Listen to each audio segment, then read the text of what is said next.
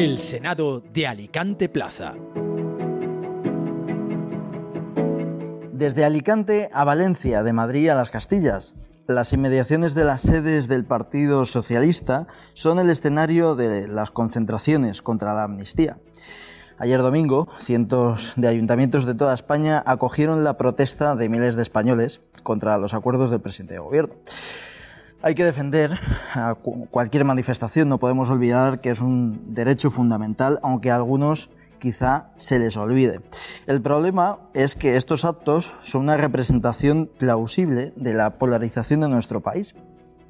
Escribía David Mejía hace una semana en The Objective, en su artículo Pedro Sánchez ha vuelto idiotas a mis amigos, en el que hablaba de cómo pues, sus allegados se han llegado a enfadar con él pues, por la polarización acaeciente que hay en nuestra sociedad. Aunque se normalice, no debe ser lo habitual. Recuerda aquellos tiempos en Cataluña en los que el veneno del independentismo mataba vínculos familiares. No sé si España se destruirá, se romperá o sufrirá una deconstrucción, pero como sigamos así, lo que sí que se va a ver alterado es la convivencia entre todos los españoles. Debemos respetar al que piensa distinto, al que vota distinto y al que percibe España de una manera diferente a la de uno mismo. Quizá todos esos miedos rupturistas sean un mero espejismo, una pesadilla de un mal sueño. Pero las heridas sociales y las secuelas patrias prevalecerán durante siglos hermanos que no se hablarán, colegas que ya no volverán a quedar y nietos que no dirigirán la palabra a sus abuelos. Nada volverá a ser igual. La convivencia será algo propio del pasado y ya no volveremos a mirar al otro de la misma manera. Quizá hayamos caído en la trampa, quizá el problema no es que España se rompa literalmente, sino que el independentismo precisamente lo que quería era que se convirtiese toda España en la situación que está sucediendo en Cataluña, que no nos hablásemos entre nosotros. Y si es así, hemos caído en su trampa. Dejaremos de ser compatriotas y se señalará como traidores a la patria a todos aquellos que osen discrepar de las tesis mentales establecidas. Dejaremos de ver a los discrepantes y veremos enemigos. Ya no seremos vecinos y un abismo nos separará para siempre, viviendo como forasteros en nuestro propio país. Una situación surrealista y que la caridad fraterna entre todos quedará herida. Bienvenidos al Senado de Alicante Plaza. Comenzamos.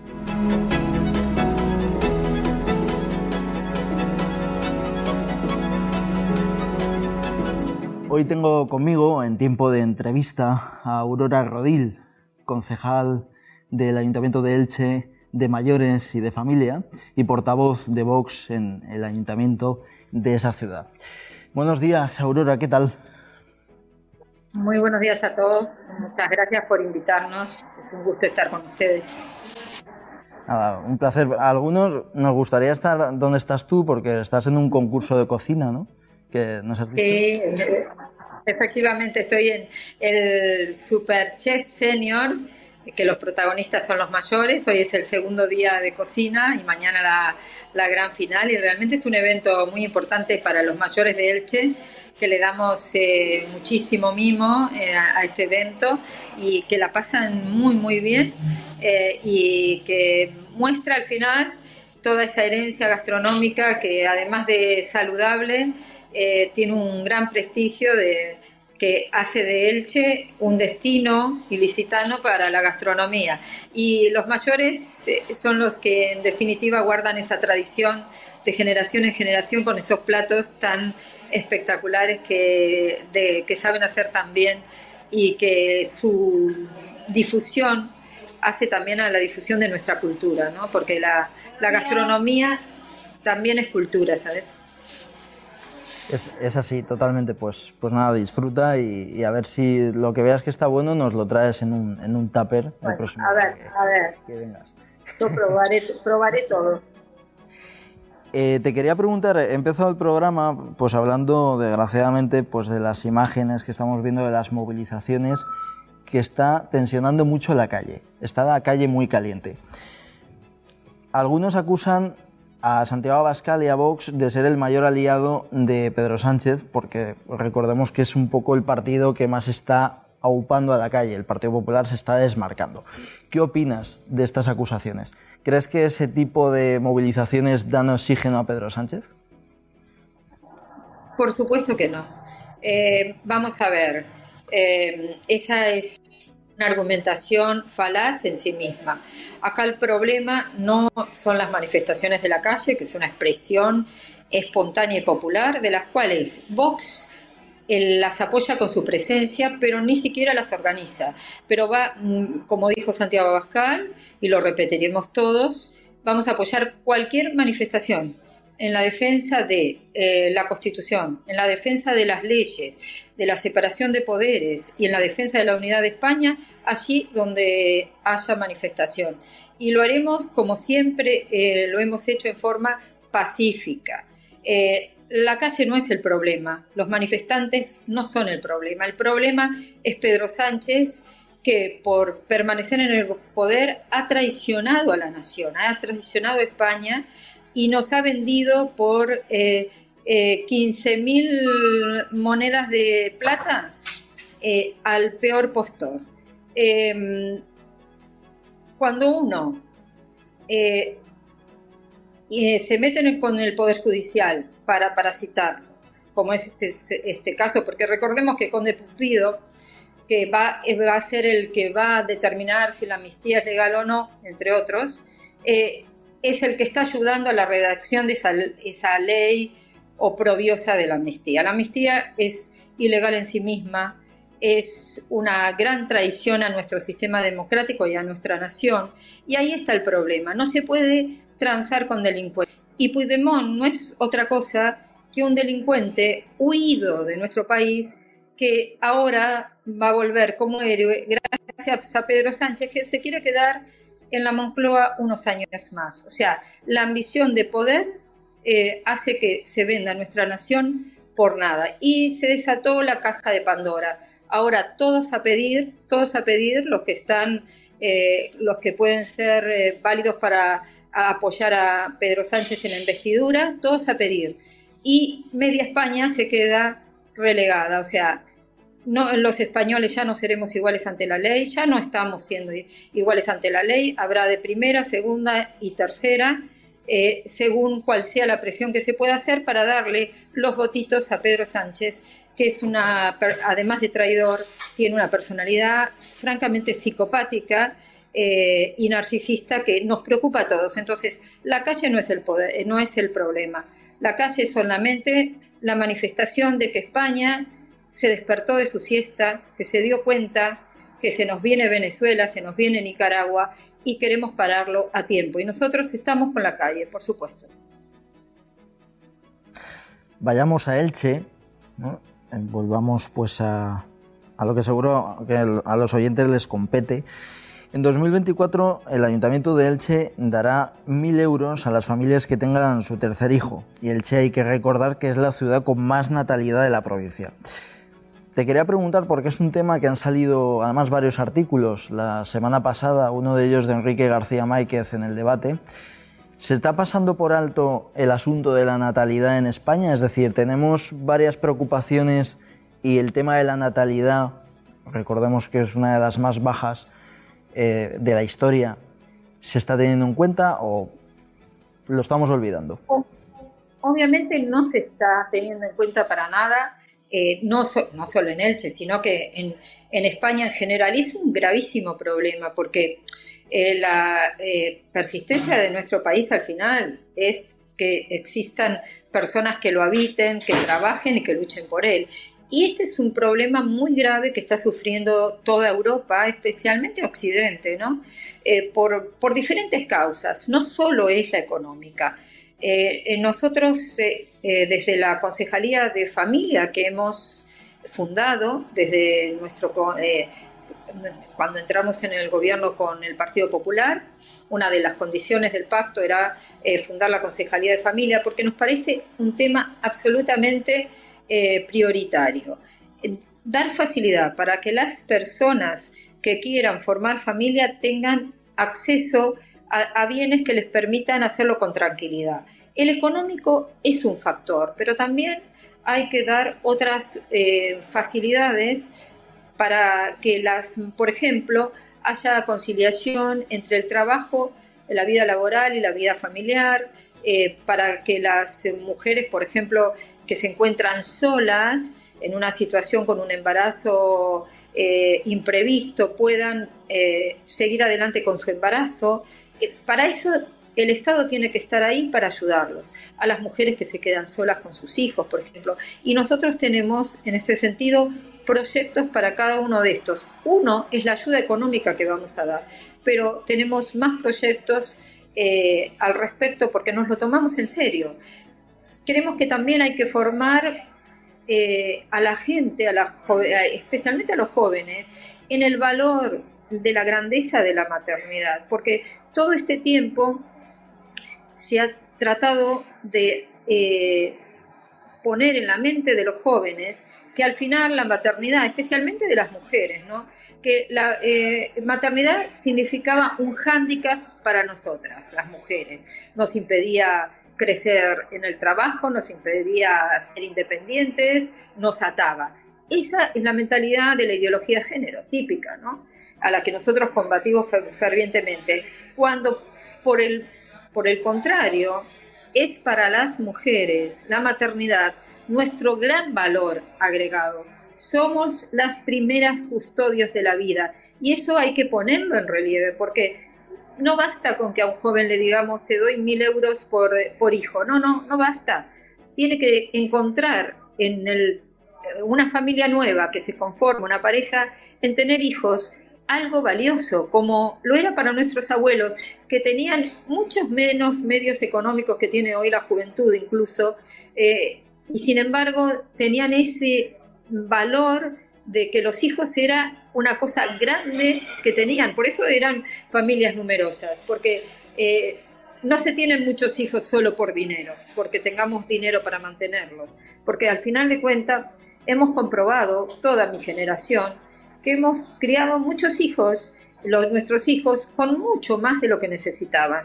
Eh, y al final tenemos en algunos casos una generación de cristal que necesita siempre más, siempre más. Y sin embargo no tiene fortaleza para enfrentar a veces eh, situaciones de estrés como, como lo vemos con, eh, con tantos casos de, o de depresión o de ansiedad en las edades tempranas. Creo que hay que volver a los valores, eh, no diría ya tradicionales, sino los valores naturales, que es donde la vida, la vida humana, tiene un valor eh, grandioso y por lo tanto ser madre y ser padre tiene que ser considerado de nuevo un valor grandioso y no una cuestión que, eh, que sea negativa como que es gasto, que nos quita posibilidades de viajar, de estar contentos eso es estéril, al final es estéril. Tenemos que volver a los valores eh, que hicieron de Occidente grande, ¿no? los valores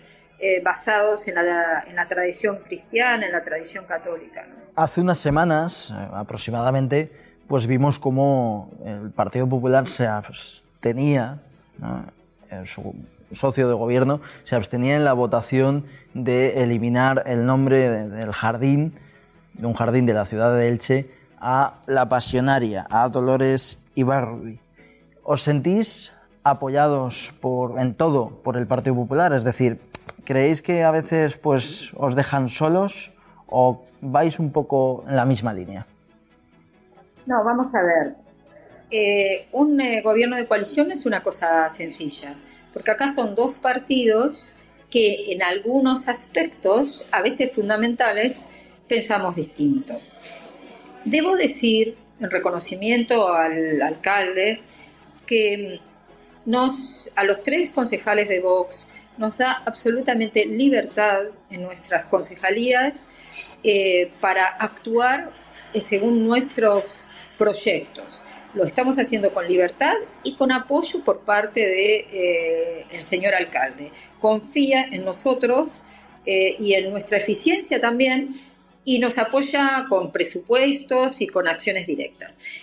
Por lo tanto, en la tarea municipal, estrictamente, nosotros tenemos un apoyo total como gobierno y nos manejamos en forma muy cohesionada. Pero en la defensa de los valores eh, ahí hay un choque entre dos visiones distintas. El Partido Popular sabemos que ha adoptado algunas visiones propias de la izquierda, la ideología de género, eh, la Agenda 2030, la cual nosotros combatimos frontalmente sin ningún eh, tipo de disimulo. y en este sentido, a veces no, no, no nos encontraremos y creo que como grupo municipal, como grupo político que somos, cuando presentamos mociones, nosotros lo hacemos con libertad, no pedimos permiso al Partido Popular, ni el Partido Popular nos pide permiso a nosotros para presentar sus mociones, y tenemos libertad eh, como, como querramos, según nuestra conciencia. Y según el mandato que tenemos de nuestros, porque nosotros desde vos jamás traicionaremos eh, lo que nuestros votantes pusieron como expectativas en nosotros, que fueron nuestras promesas eh, preelectorales. Pero debo decir que en este tema nosotros sí que estamos un poco sorprendidos, porque fue el señor Pablo Rud el que como eh, concejal en el gobierno de Mercedes Alonso le quitó la, la, la conmemoración a la pasionaria que tenía en Avenida de la Libertad. Y es extraño que años después se estuvieran permitiendo que continúe un homenaje a una persona que ha sido símbolo de la persecución política de las chicas, no, tan, no solo en nuestro país, en, la época de la guerra civil y la preguerra civil, sino que después, cuando en su exilio de oro en, en Rusia, cuando combatía a las resistencias. Recordemos, yo recordaba en el Pleno la otra vez que hay un dato que a veces la gente no conoce, porque desconocemos mucho la historia también. Eh, Stalin y Hitler fueron aliados durante dos años. Y durante esa época, la pasionaria, que era muy, muy afín a Stalin y enamorada de la revolución del 17, eh, eh, hostigaba con sus dichos, que eran siempre tan agresivos, al pueblo polaco, a la resistencia polaca, porque entre Stalin y Hitler eh, se dividieron Polonia, provocando el, gran, el gran, gran daño al pueblo polaco, que fue un ejemplo de resistencia y de valentía. Y, uno de los que hostigaba a esa resistencia polaca era la, famosa pasionaria. Después volvió mayor ya eh, a nuestro país eh, y se armó un mito que es eh, parecido al mito que tiene el Che Guevara, que en realidad era un asesino eh, que mm, regentió un, un, campo de concentración para homosexuales y ahora en, las marchas del orgullo gay muchos tienen el Che Guevara en su camiseta, desconociendo realmente la historia de estos personajes que mm, no, no merecen un, un honor, un homenaje. Yo debo decir en razón de mi militancia católica, que la pasionaria en sus últimos eh, momentos, se, cercano a su muerte, se acercó a la Iglesia Católica y pidió la confesión de todos sus crímenes. Y si Dios la perdonó, nosotros también lo hacemos, pero lo que no aceptamos es que tenga un homenaje porque creemos que no lo merece. Y queríamos poner una mujer ejemplar en nuestra sociedad, que es Rosita eh, Ramos Foltier, que es que ha sido una docente, que ha formado a mujeres, que las ha llevado eh, al mejor escalón por su arte, en, el, bordado artístico, etc. Yo creo que la moción era impecable, ni siquiera en la moción se hablaba de los crímenes de la pasionaria, simplemente queríamos quitar eh, y un homenaje inmerecido para otra persona que sí que lo merece y que la sociedad lo pide pero no pudo ser. Eh, nosotros no vamos a hablar por el Partido Popular y sus razones, lo desconocemos, no lo entendemos, pero respetamos porque somos diferentes y supongo que durante la legislatura esta diferencia se verá en otras ocasiones y tendremos libertad de presentar las mociones que querramos y ellos de votar a conciencia como piensen. La gente después valorará los los afiliados del Partido Popular eh, valorarán si es lo que ellos querían o esperaban otra cosa. Pues Aurora, muchísimas gracias por estar pues, hoy con nosotros y nada, que vaya bien en el concurso de cocina. ¿eh? Un abrazo muy fuerte. Ah, Y probaré por ti todos los platos. Eso, eso, a disfrutar. que vaya bien. Una, un abrazo grande y gracias por convocarnos. A ti, un abrazo, Aurora, hasta luego. Ahora nos trasladamos a la librería Pinchon y es que hoy nos trae pues nuestro patrocinador un libro que viene bastante al caso, dado, como he dicho en la introducción, la polarización que hay. Y estoy hablando de un libro que tiene el título de Polarizados, la política que nos divide, escrito por Luis Miller. Es totalmente recomendable para entender un poco el tribalismo político y cómo funciona y por qué estamos así de polarizados. Léanlo y quizá les ayude a reflexionar y a bajar un poco los deciberios y la temperatura de esta España, que cada día pues está más tensionada.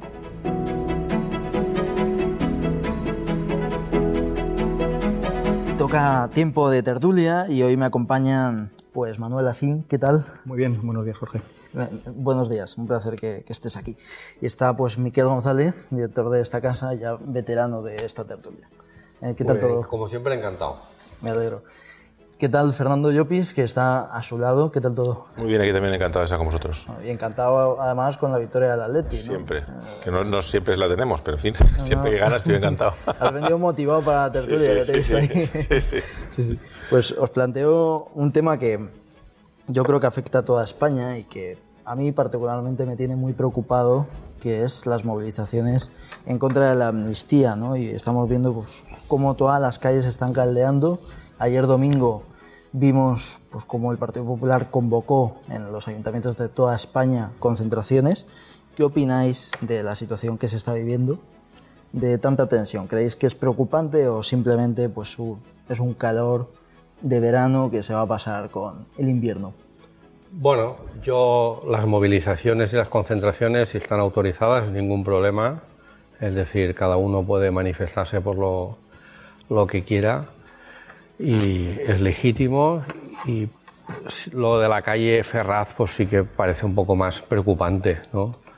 Desde mi punto de vista, sobre todo por la exaltación y los ánimos con los que va allí la gente. Eh, ¿Pasará? Yo creo que sí que pasará no sé cuándo pasará. Entiendo que una vez que si surge la investidura y, hay un nuevo gobierno, eh, los ánimos se calmarán, pero momentáneamente, creo. No sé, a lo mejor vuelven. Yo creo que ahora estamos en un momento álgido y que la tensión se rebajará. ¿Será definitivo? Pues no lo sé. Yo personalmente, yo siempre he estado en, contra, en esa en contra de estas manifestaciones contra otro, contra otro partido político, en el sentido de decir las manifestaciones en Ferraz o algunas personas que los hemos sufrido en algunos mítines políticos y tal, ¿no? Y yo entiendo, yo veo perfecto las típicas manifestaciones. Pues la Plaza Colón vamos todas las personas a defender eh, la integridad de España o vamos a estar en contra de la amnistía y sobre todo por la mañana, que siempre es menos peligrosa que por la noche, que a veces aparecen elementos complicados. ¿no? Entonces, yo, no, yo no, sé hasta qué punto ha sido un acierto esta, esta en teoría, asedio a, a, las sedes del Partido Socialista o esas manifestaciones. Yo creo que los partidos, los partidos hay que dejarlos libres porque yo creo que en democracia es bueno. Eh, quizá a mí lo que más me llama un poco la atención, yo insisto, ¿eh? yo nunca he estado en ninguna manifestación de esas en contra de un partido o una sede de un partido o haciendo un scratch a nadie. A mí lo que me llama muchísimo la atención es que es la indignación de gente de Podemos, que fueron los de rodea al Congreso, o la gente del Partido Socialista, que son los que eh, el día 11M todos a las sedes del PP, por ejemplo o incluso lo del PNV, que yo creo que estuvimos en Rentería y decir, nos tiramos y todos y no hubo ninguna queja al, respecto y ahora parece ser que el que vayan a la sede de FRAL lo ven mal. ¿no? Yo entiendo que al final, eh, para mí en una democracia, el momento álgido y donde la gente tenemos que, que dar nuestra opinión con valor es el día del voto que a lo mejor hay alguna gente que ahora está, se siente engañada por Sánchez, pues chico, haber, haber leído antes, haber leído lo que pasaba y haber conocido a las personas. Manu. El hecho de que la, izquierda eh, radical eh, en el pasado haya eh, protagonizado hechos similares a los que estamos viendo no implica que, el centro derecha tenga que entregarse a una, a una deriva populista, autoritaria y, demagógica. Si lo que estamos viendo es fruto mm, de una manifestación espontánea, de, indignación y de malestar, me parece muy bien. Yo creo que eso está orquestado por detrás eh, por distintos eh, intereses y, poderes mediáticos. No hace falta más que, sintonizar según qué, emisoras, donde se está jaleando a, determinados grupos contra el PSOE y contra Pedro Sánchez. ¿Eso es peligroso? Mm, pues no lo sé si es peligroso o no. Desde luego, eh, lo que ha caracterizado y lo que caracteriza al centro derecha es eh, la confianza en las instituciones. Cercar la sede de un partido político no es defender las instituciones, es, entiendo yo, degradarlas hasta cierto punto. Sobre todo cuando ves la estética, el tipo de mensajes que se, que se están lanzando y, la frecuencia de, digamos, de, este tipo de acciones. Es llamativo, ¿no? Precisamente lo ha dicho Fernando, ¿no? Lo de ya se ha votado. Me llama mucho la atención que ayer había stories en las redes sociales y tweets diciendo Pedro Sánchez convoca elecciones ya, ¿no? Es decir, pero si han sido hace cuatro meses, ¿no? O sea, no sé, eh, ¿qué sensación tenéis, no? Es decir, que ya se ha votado. ¿Qué se busca con estas movilizaciones? Sí, yo, yo, creo que es un poco presionar, un poco. Es decir, yo creo que hay dos, dos objetivos. Uno, presionar otro, los dos partidos de la derecha intentan ganar posiciones, si no para ahora, para en un futuro, que también yo creo que es importante, cada uno tiene que marcar su camino. ¿no? Yo creo que al final, mm, creo que el camino ya está trazado, es decir, antes del 27 vamos a tener presidente del gobierno a Sánchez.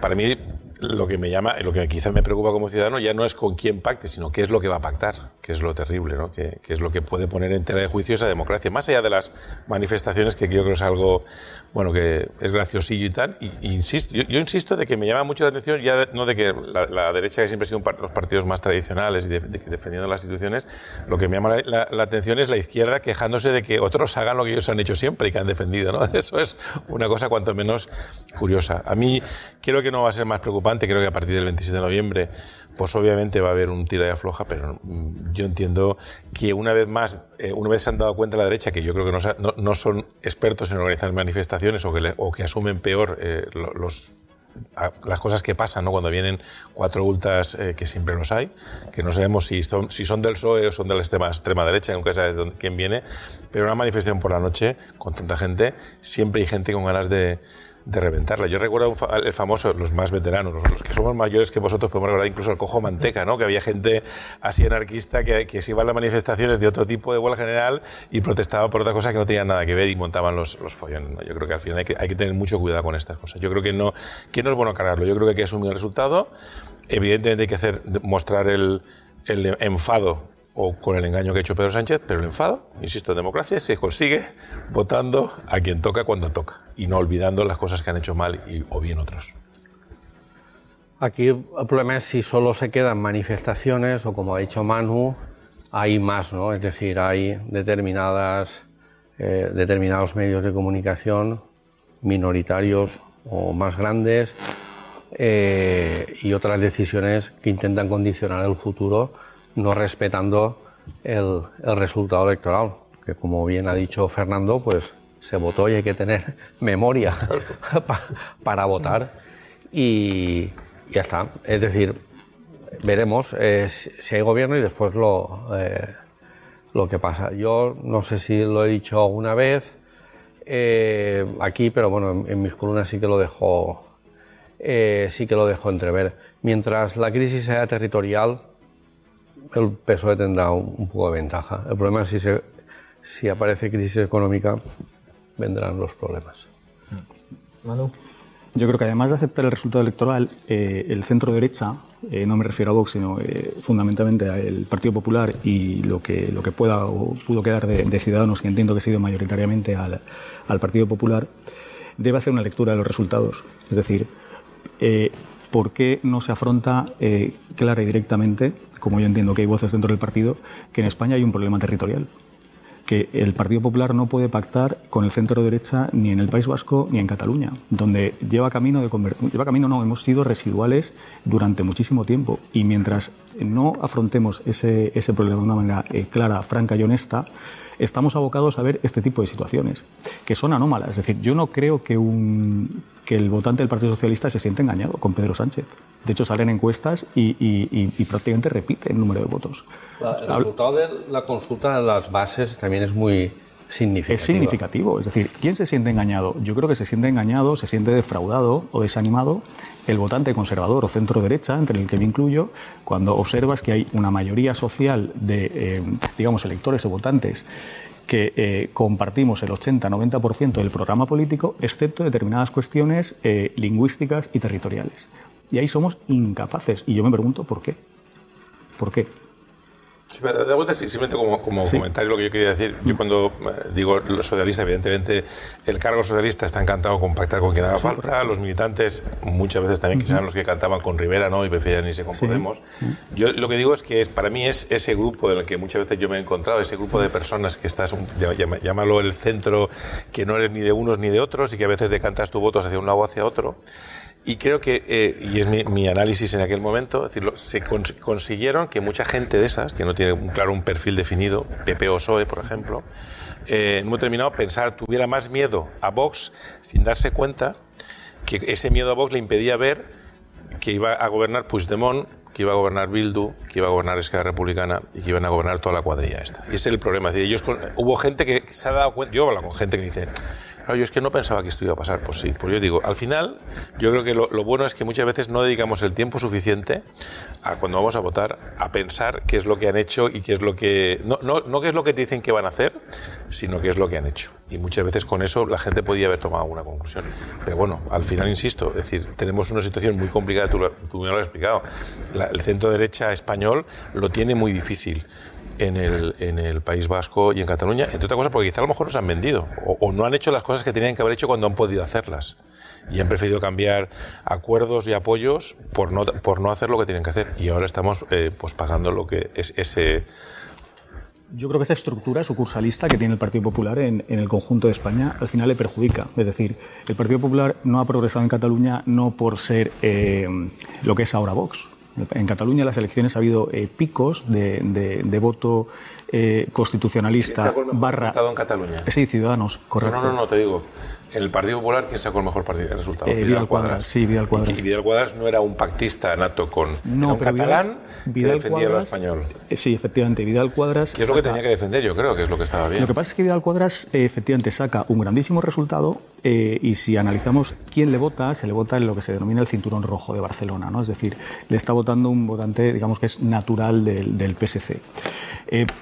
Claro, si decimos que el PSC eh, es un partido eh, antiespañol, eh, independentista, radical y, antimonárquico y tal, desvirtuamos un poco la realidad. Yo creo que efectivamente hay gente que puede votar al PSC o a Vidal Cuadras. Hay mucha gente del PSC que votó a Ciudadanos. Sin ningún problema. es decir, hay la gran parte de la gente, es decir, Ciudadanos fue ese aire fresco que en, alguna forma dijo claro que sí. el pactismo del PSC, de los tripartitos y cosas de estas, y te dice, oiga, vamos que te gustará más o menos, y has habido gente de Esquerra Republicana que ha votado al PSC, obviamente, en estas últimas generales. Entonces, pensar que existe un bloque monolítico independentista, que es una amenaza eh, terrible para la unidad de España, es forzar demasiado las cosas.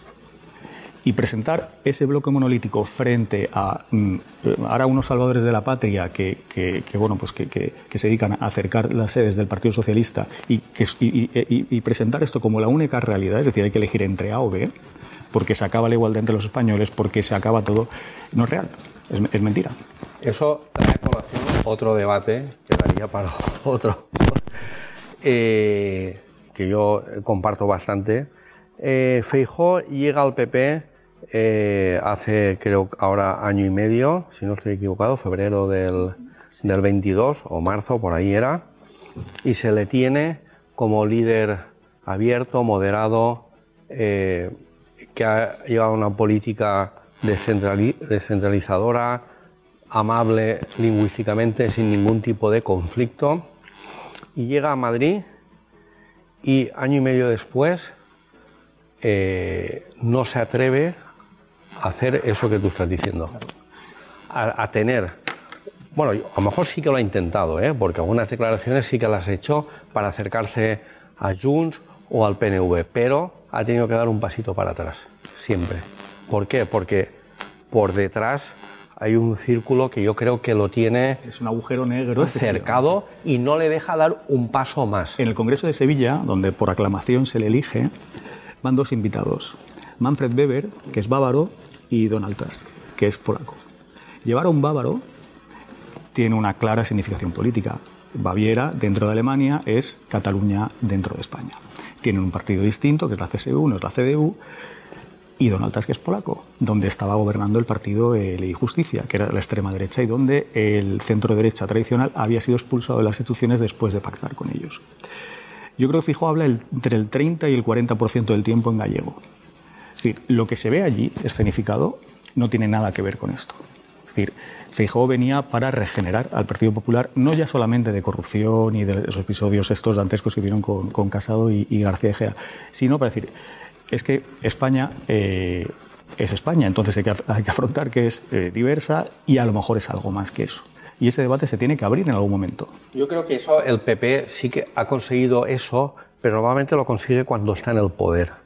Cuando está en la oposición le cuesta mucho. Cuesta mucho, sí. Eh, y después eh, cuando ha estado en el poder, sí que ha hecho esas políticas más moderadas.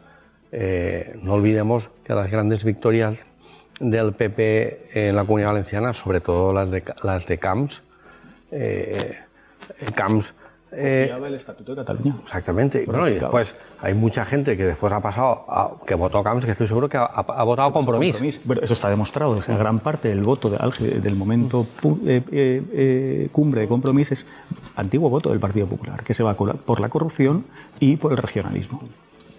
¿Creéis que la, derecha, Fernando, que te veo muy callado cuando has dicho lo de no, es que no nos votan porque tienen miedo a la extrema derecha. ¿Notáis falta de autocrítica por parte de la derecha, en el sentido, lo que dice Manuel y Miquel, de que al final quizá no sea un problema de miedo a la extrema derecha, sino que quizá el Partido Socialista tenga un proyecto para España pues mucho más diverso que el del Partido Popular, ¿no? que muchos dicen que gobierna desde Madrid. ¿no?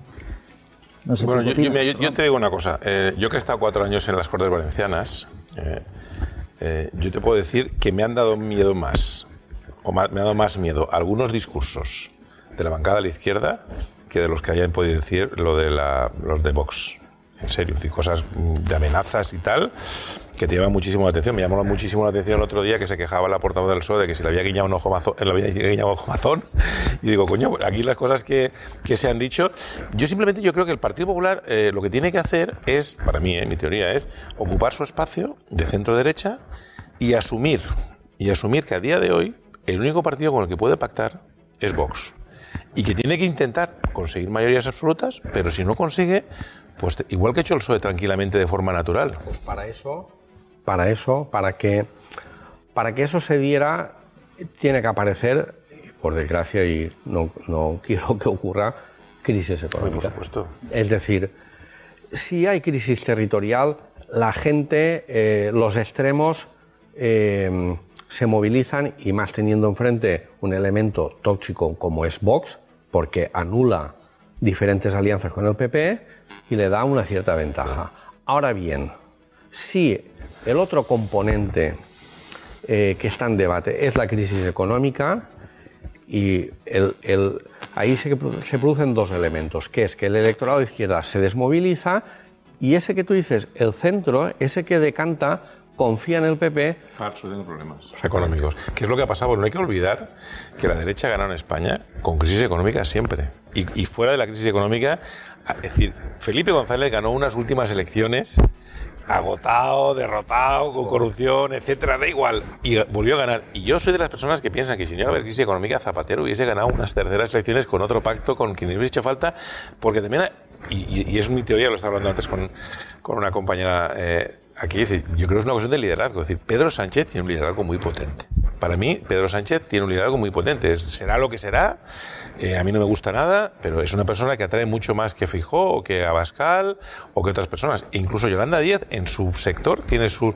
Y eso, para mí, el, el, Pedro Sánchez es la persona capaz de decirte una cosa. Aunque, aunque él podría decir que aquí estamos siete y nos diría, si estamos cuatro, pues no. Y, nos, y al final lo escucharías a él y te lo creerías. Yo, cosas, o sea, sin estar, eh, yo como no sé de qué va la amnistía, si aquí alguien me puede decir qué van a amnistiar, a quién y en qué términos, porque eso es lo que más se le puede reprochar, es decir, la poca transparencia. Si esto fuera un debate público, un debate parlamentario, yo entendería que es podría llegar a ser incluso eh, legítimo. Si estuviera intentando buscar apoyos incluso en el centro derecha para apoyar esa eh, hipotética, ley de amnistía, me parecería bien.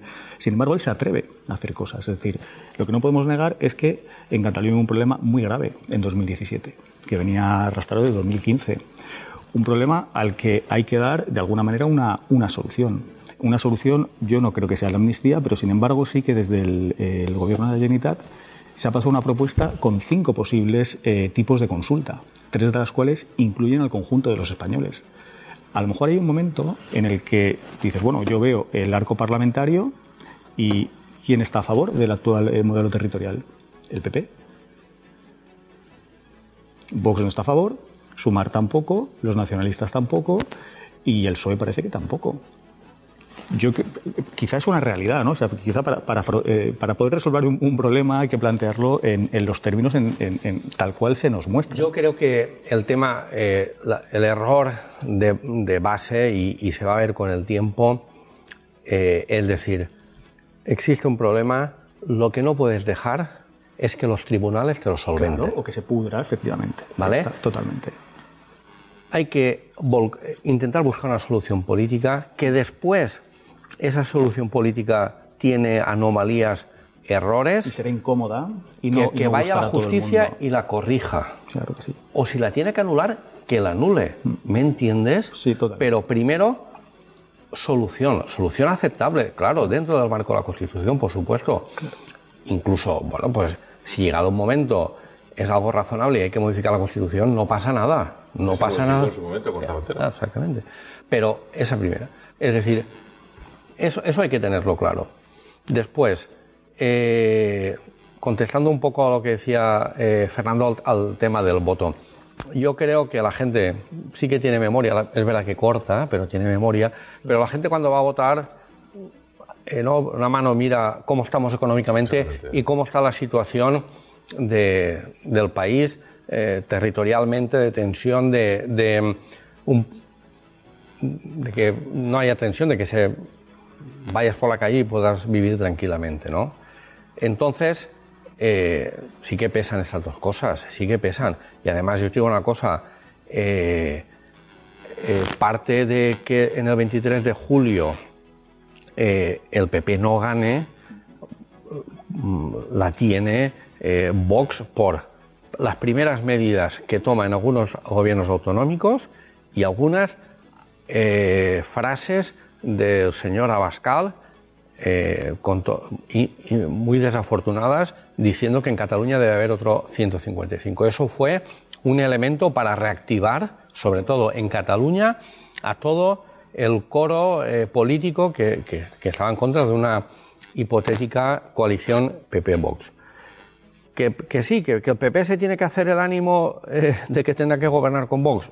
Pues posiblemente sí, lo conseguirá. No ha ido mal cuando goberna con Vox. ¿eh? Posiblemente eh, pues no conseguirá todos los objetivos que quiera, excepto que pasemos a otro escenario, que el otro escenario, como dibujan algunos analistas catalanes, se producirá después de la amnistía, vendrá una normalización política en el que todos los actores estarán haciendo política y entonces en ese momento pues el PP ya podrá eh, pactar con PNV y llegar a algún acuerdo puntual con Junts. Y mientras tanto, pues... Yo, lo único que quiero decir, en, su momento el PNV mm. traiciona a Rajoy y no estaba Vox en la ecuación. O sea, yo creo que de alguna forma, yo creo que ya los nacionalistas ya saben que su socio natural va a ser el Partido Socialista, entre otra cosa porque es el que les... Eh, bueno, hay un elemento eh, importante que tienen que despejar las elecciones pascas, que es si Bildu es la formación más votada, ¿qué hace el PSOE?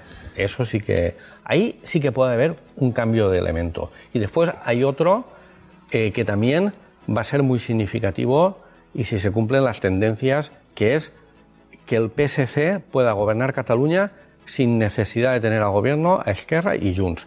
Eso va a cambiar mucho el panorama, porque no es lo mismo tener a un presidente que día sí, día también, que si referéndum, que si no sé qué, no sé cuántos, a tener un presidente de un partido, teoría constitucionalista, que te va a reclamar lo que te reclama cualquier presidente de comunidad autónoma, que es legítimo y ya está. Entonces, esos dos elementos, PSC gobernando en Cataluña, no te diría yo con un apoyo puntual del PP para una investidura, ¿eh? ¿Y qué pasa en el País Vasco? Esos elementos van a determinar que el PP en un futuro pueda pactar con PNV y que pueda pactar eh, con Junts. Mientras, pues con Vox tendrá las limitaciones eh, que tiene, a no ser que aparezca el elemento crisis económica. A colación de lo que decía Miquel, ¿no? de lo que mira el votante a la hora de votar, y con esto terminamos eh, brevemente, ¿no creéis, a mí me, da la sensación de que el tema de la amnistía, las movilizaciones que está habiendo, me recuerda mucho cuando la izquierda se preocupa por las causas ecologistas, por las causas, pues todas estas mini causitas ¿no? que digamos que han sacado a, eh, a la palestra. ¿Qué quiero decir con esto? Que es unas preocupaciones que preocupan a un votante muy acomodado, es decir, de gente que tiene un trabajo muy estable, de gente que no tiene pues una preocupación de, oye, no llego a fin de mes. ¿Creéis que el tema de la amnistía a alguien que, por ejemplo, pues no llega a fin de mes, que tiene unas preocupaciones, de verdad le preocupa? Es decir, ¿creéis que es un tema que de verdad importa tanto a la ciudadanía como parece? Yo, yo, yo, muy rápidamente, es decir, yo por ejemplo eso de la amnistía, que, que yo, mira que soy una persona, podría asumirla, en estas cosas, ¿no? porque a veces solucionan parte de un problema. Pero lo que no puedes asumir son varias cosas. Una es que te diga, tornaré a fer, como tornaré a fer, oye, este, si yo tengo un estudiante que me ha copiado un examen, pues puede ser sensible y tal ante sus problemas, etcétera, pero si te dice, pero lo voy a volver a hacer, dices, hombre, es que así no puede, así no podemos avanzar, ¿no? Y después otra, otra de las cosas que es lo que nos llama la atención un poco a las personas que creemos en el Estado de Derecho es un poco, es decir, cuando están incorporando en esa amnistía a personas que no tienen nada que ver, que es lo que nos dicen, porque también es cierto, y Miguel es más experto que yo, por supuesto, en estas cosas, eh, yo ayer por la noche, eh, después del partido de fútbol y tal, llegué a casa un poco y empecé a leer las noticias y no sabía si había habido un gran follón en la manifestación, eso sí, porque ya no sabe, llega un momento, desgraciadamente, es que tenemos un, un las personas que leemos mucho, ya no sabemos mm, qué es realmente la realidad. Qué, es la realidad. Yo estuve en Barcelona hace poco y veía es una ciudad tranquila. En Madrid yo no me di cuenta, estuve, no vi nada de problemas y tal. También es cierto que no estuve en Ferraz. Pero por eso que, que quizá no, no, sé hasta qué punto nos preocupa. Yo creo que la clave, y lo ha dicho también muy bien Miquel, al final es la crisis económica. Cuando hay crisis económica, la gente sabe que, la derecha lo soluciona mejor, porque en el fondo sabe que le gustaría que, las soluciones viniesen por la izquierda, pero sabe que no, que no las pueden dar en situaciones malas de, crisis económica. Bueno, la, economía está gobernando la izquierda y la economía no va mal. Sí, va, hay muchos elementos. Vamos a ver, la izquierda se ha beneficiado, eh, es decir, ha habido, claro, ha habido crisis económica, ha habido crisis de Ucrania, la pandemia, es verdad que con un escenario muy diferente, con la Unión Europea enchufándote dinero por arriba, por abajo, no es lo mismo el escenario de 2011, es verdad que la propia Unión Europea se ha dado cuenta de que no puede ir ahí con las tijeras recortando por arriba y, apretando a la gente y desahuciando, eso no puede ser, eso ya, ya se ha dado cuenta. Pero bueno, eh, volviendo a lo que, a lo que decía eh, Fernando, o mejor dicho, lo que tú decías, Vamos a ver, esto es un pequeño 11M eh, de, un sector de, la extrema derecha que está irritada y que va a manifestarse como en su día fueron todos los de Podemos ocupar las plazas. Vamos a ver si es legítimo, si vaya. Lo que no pueden ir es a tirar botellas de vidrio y a tirar cohetes, ¿me entiendes? Y hay muchos más sitios para ir a manifestarse, pero no yo en eso coincido con Fernando. No, yo creo, y ayer algún dirigente político, los partidos políticos son la esencia de la democracia. no puedes ir contra ellos. Es decir, ya hay un filtro que quien cumple puede participar y quien no cumple no le dejan. ¿Me entiendes? Pero sí, es un pequeño 11M que yo creo que, sinceramente, al PP no le viene nada bien porque lo que va a hacer es movilizar a la otra parte y si la cosa se va de madre, pues la movilizará más y... Le, va a facilitar vender el acuerdo con los independentistas. Le, está facilitando, si toda la, publicidad que le están dando va a hacer que cuando digan es que tenemos que patar porque si no viene Franco y viene Primo de Rivera y toda la cuadrilla. Entonces, pues, y, hay mucha gente que lo va a comprar. El, yo, creo que yo creo que se han equivocado un poco al, favorecer este tipo de, manifestaciones. Creo que no, eran innecesarias. No, vamos a ver, eh, las concentraciones, las que hace el PP en las plazas, me parecen correctas y va allí y la gente exhibe. por la mañana, un sábado por la mañana, un domingo por la mañana, vas allí, haces protestas, se nota que hay gente Y dicho lo cual, eh, un- una- y, y al final mo- motres- mo- muestras tu enfado con las decisiones que va a tomar el partido o el gobierno, pero es lo que, o sea, tienes que asumir que es lo que hay en Yo democracia, siempre a lo mejor es mejor una imagen de esas con una plaza llena y pacífica Claro. que no tener a los 200 desalmados, que son al final estoy seguro que de los 7.000 que fueron, eh, había ahí a unos cuantos que son los que movían Claro, eso. siempre. Pues ya está. Manuel. Bueno, si te das cuenta, en las autonómicas eh, el Partido Popular se dispara y después en las nacionales eh, no se dispara tanto. ¿Por qué? Por lo que comentaba eh, Miquel y lo que se está comentando ahora mismo. Cuando tú movilizas al electorado de la izquierda eh, haciendo este tipo de gansadas, las gansadas las hicieron, por ejemplo, aquí pactando rapidísimamente con Vox. Cuando yo escuchaba en los mítines de Mazón diciendo, no, no, yo quiero gobierno solitario, esto mm, es inconcebible, y al día siguiente estaban sentados en una mesa y estaba todo firmado. Eran 10 puntos bien claros, con lo cual, eh, tú que estás, eh, ¿qué mensaje estás mandando al electorado de la izquierda? Que vas a pactar con Vox sí o sí, con lo cual lo movilizas y haces que participe, cosa que no sucedía en los municipales y en las autonómicas. Aquí va a pasar exactamente lo mismo, es decir, bueno, yo prefiero como votante o un, un hipotético votante de izquierdas, me voy a tragar el sapo de la amnistía, porque enfrente a quien tengo, a Democracia Nacional, a Fuerza Nueva, a los carlistas de no sé cuánto, a, en fin, a toda la extrema derecha parapetada bajo eh, el marbete de sociedades, aso- asociaciones cívicas, de defensa de la democracia, el Estado de Derecho, la Unidad de España, etcétera. Pues caballeros, nuestro tiempo se termina. Eh, muchísimas gracias, eh, Fernando, Miquel. y, Gracias a ti, Jorge. eh, un abrazo muy fuerte a, a los tres y muchísimas gracias a ustedes por escucharnos y nada, que la tensión de fuera pues no les deje llevar y, y eso, reflexionen, ¿no? Y, y lo que has dicho, Fernando, de que a veces leemos mucho, yo creo que eso ayuda a veces a, a estar más templados, ¿no? Gracias y un abrazo muy fuerte.